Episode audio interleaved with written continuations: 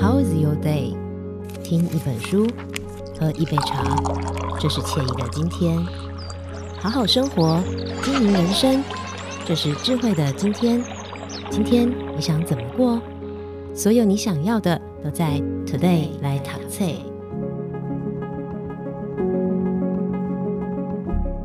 大家好，欢迎收听《土贼来读册》，我是笑鱼。在今天呢，我们要来跟大家聊聊这件事情哦，它跟每一个人不管什么年纪都非常有关系。它这本书籍叫做《设计幸福》。其实呢，在市面上蛮多这种跟正向心理学啊，或者是呃这种教你如何正呃正向看待人生的书籍是挺多的。不过今天这本呢，我觉得蛮特别的是，因为它还从了比较科学的层面来看待到底什么叫做。做幸福。在今天呢，我们邀请到的是这本书籍的推荐人，是哇塞心理学创办人兼总编辑蔡宇哲老师，来到节目当中跟大家分享。老师好，Hello，大家好，大家给那给来读册哦，那大家一起来读读这一本设计幸福的书。哇，老师马上就融入了我们的环境耶，超棒的。好，那我们先请老师帮大家先介绍一下哦，就是这个设计幸福的作者，还有他大概特色是什么？老师的理解是什么呢？好，那这这位作者呢，保罗多伦，他其实蛮特别的，因为一般的心理系的教授，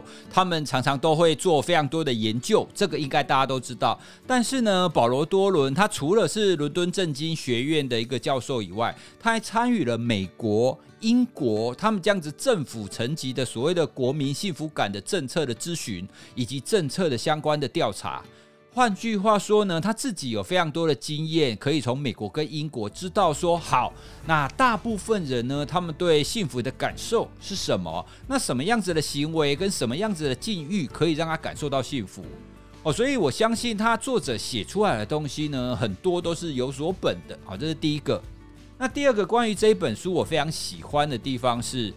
因为关于幸福的书啊，很多人都会用比较偏向心灵鸡汤的方法来跟你说哦，什么就是鸡汤？那你看了以后，以后你就会很暖心哦。对，幸福就是这样，这个很好。但是呢，我个人除了心灵鸡汤以外，我觉得我还需要一些牛肉汤，也就是说，我希望有一些科学的论述哦，用科学的理论或验证的方法，让我知道说，对，这样子做你就会幸福。那这本书呢，就正正好，它就是符合我这样子的一个要求啊。因为刚刚我们有说到嘛，教授他做了非常多的研究，而且都是这一种呃科学化的、科学性质的一个研究哦。所以呢，从这本书你就会可以从科学的角度看出去，去知道说，好，你怎么样可以让你更多的感受到幸福的感受？那你怎么样可以让你尽快的去做这一些让你幸福的行为？嗯。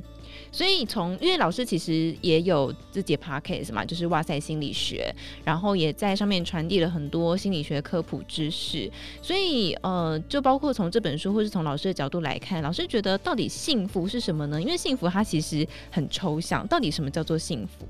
哦，关于什么叫做幸福这件事情呢，啊，真的是百家争鸣，每一个人他都可以有一套说法。哦，不过呢，以心理学的角度来看的话，我们可以把它看成是，它是一个概念。那这个概念呢，每一个人其实都不完全一样，可是呢，它会有很多相同的地方。举个例子好，好了，我们应该都听过一个成语叫瞎子摸象。好，那这一只大象，其实每一只大象一定大大小小不太一样嘛，对不对？对，这就很像是我们每一个人对幸福的定义是不太一样的，会有一边一些差别。对，可是不管怎么样，大象它还是耳朵很大，还是鼻子很长，它还是会是长那个样子嘛。嗯，好，所以这就是心理学家在研究所谓的幸福是什么。哈，你就可以把它想象成哦，我们要去知道这这只动物，哈，就是这个大象，哈，它长得大概是什么样子。可是怎么做呢？哦，就像我们刚刚讲的成语“瞎子摸象”嘛，因为每一个人摸的地方不太一样，哦，所以你如果去测量的话，那比如说我问你，诶，你今天幸福吗？那你回答出来，你可能回答说，哦，我今天的幸福感九分。好，可是你今天的幸福感可以代表你这个礼拜的幸福感吗？不行，不行，它也没有办法代表你这一辈子的幸福感。哦，所以这就是类似瞎子摸象，你摸一道，哦，你可能只摸到一点点。但是呢，它的确是触及到幸福的某一个层面哦，所以你说可不可以测量幸福呢？诶，的确是可以，但是我们要用什么方法哦？我们要用很多角度很多层面的方式去测量它，好像是这只大象，你要从头摸啊，你要从尾摸啊，你要今天摸啊，你要明天摸，你要从不同的层面哦去了解它，去测量它，这样子你才会对我们所谓的幸福感这件事情有一个比较具体、有一个比较明确的一个了解哦。所以这也是因为正向心理学刚开始兴起的时候，会有很多的论述。哦，他会有很多的学说啊，说幸福是什么？可是经过很多的时间，很多的研究者持续的去探索之后，它就慢慢、慢慢、慢慢的简化。哦，因为大家会逐渐知道什么才是最最重要的。哦，所以在这本书当中啊，他当然不会跟你很复杂的跟你说哦，幸福这一只大象到底是什么？哦，但是呢，它可以归纳出一些最重要的核心的要件。哦，就像我们刚刚讲的，诶，大象你就是要鼻子很长，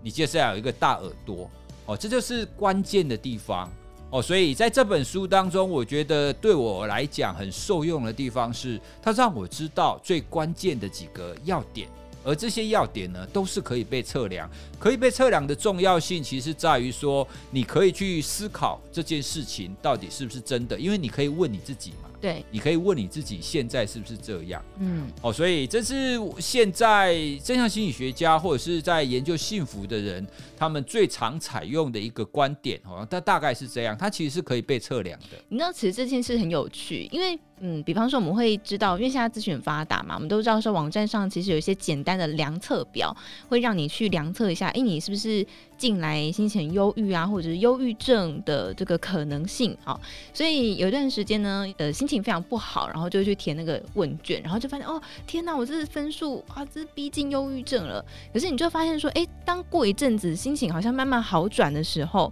再去填那个表，你会觉得好像没有那么严重了。所以这个所谓的量测，它其实不是那么容易的一件事情。对啊，其实就就像你讲的，我们每一个人的心理的情绪感受的状态，它其实会随着时间而变化哦。所以如果你单个点测量，它一定就会不准哦。那所以这是第一个，就是我们最常讲的幸福，因为幸福我们多半是讲的是感觉啦、感受，所以它很常会跟快乐、会跟愉悦这样子的感受连接在一起。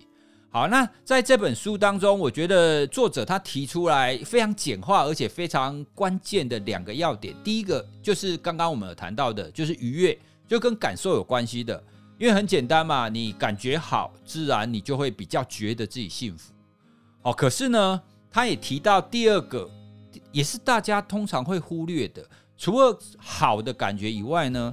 有没有可能有一些事情你觉得没有那么好，甚至有一些事情你觉得是痛苦的，但是做完之后你仍然会觉得幸福呢？运动啊，对啊，乍听之下可能会觉得很就是不可思议。如果让你不舒服的话，他怎么会幸福？可是你刚刚就讲出来了，对，没有错，运动哦，像这样子的一个行为，你做的时候其实不见得会带给你很正向的感受，可是做完，甚至你做完之后一段时间，你会觉得这件事情给你带来幸福的感受。哦，所以这就是作者提出来的第二个，哦，就是目标。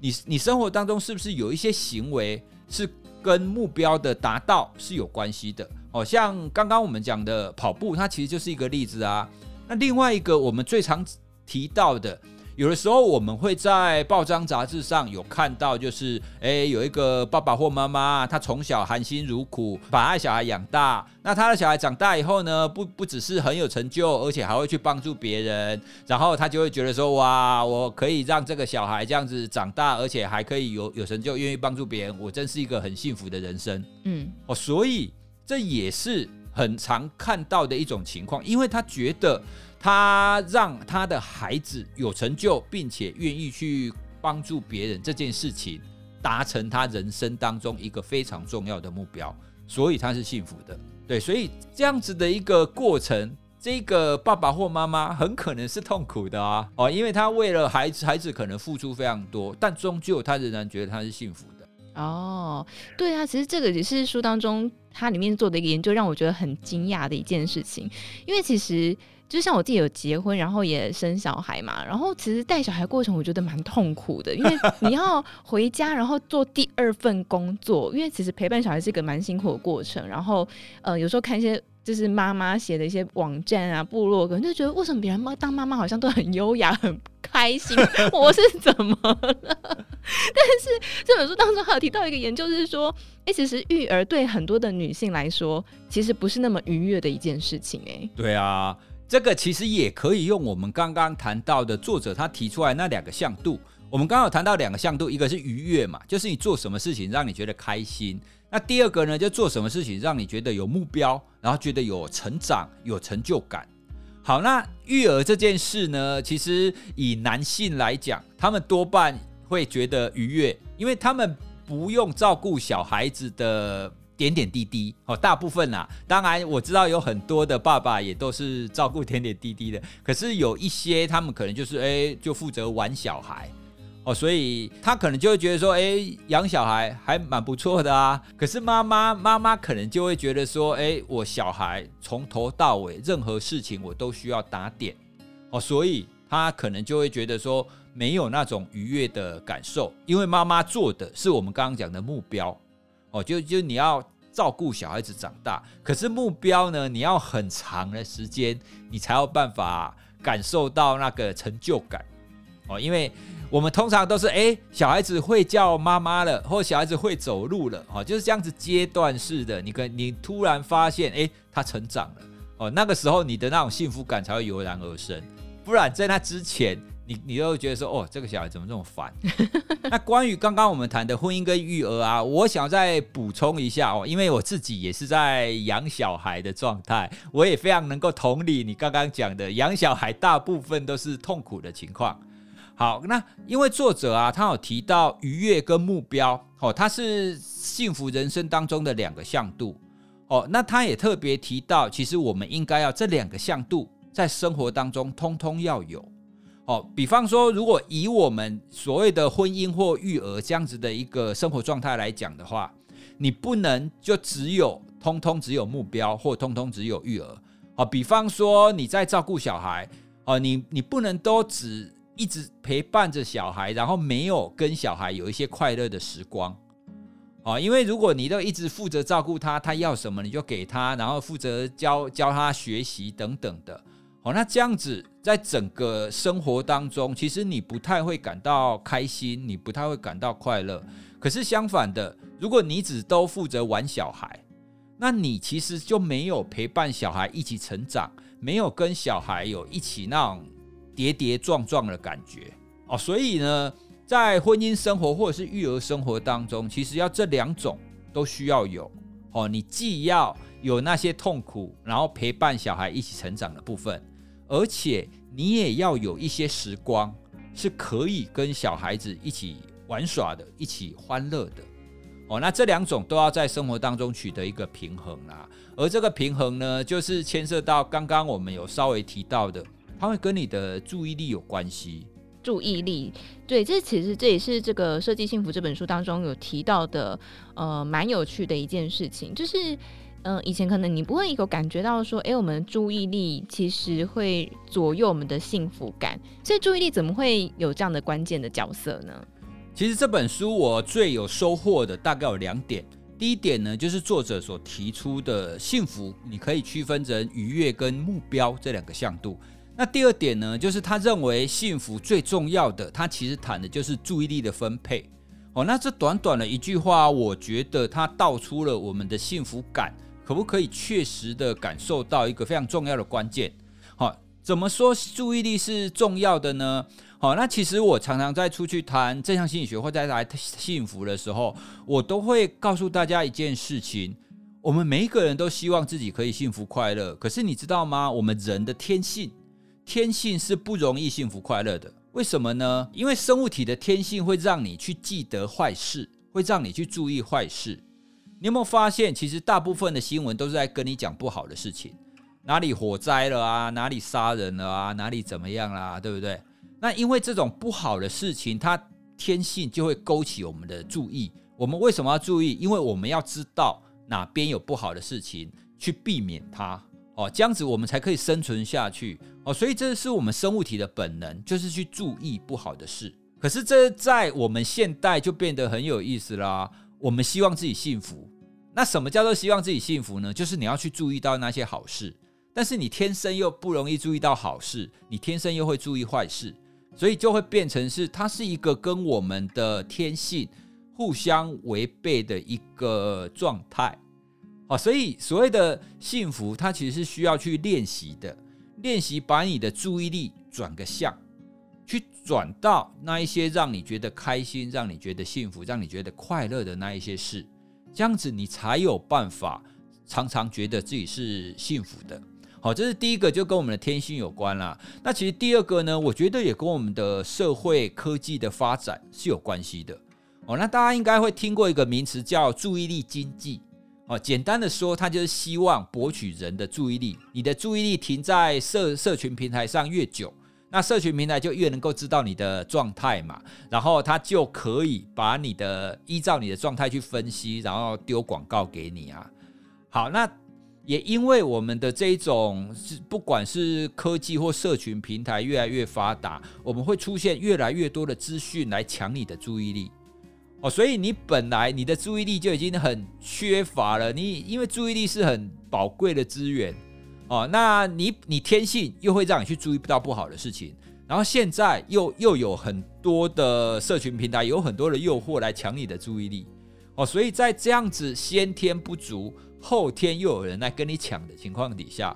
你会去注意到好事的情况就会越来越少，哦，所以我觉得这也是一个原因，让我们现在很多人会觉得越来越不快乐。哦，因为我们的注意力都被分散了嘛，所以呢，我们在谈幸福的时候，确实需要聚焦在我们刚刚所谈的注意力的分配。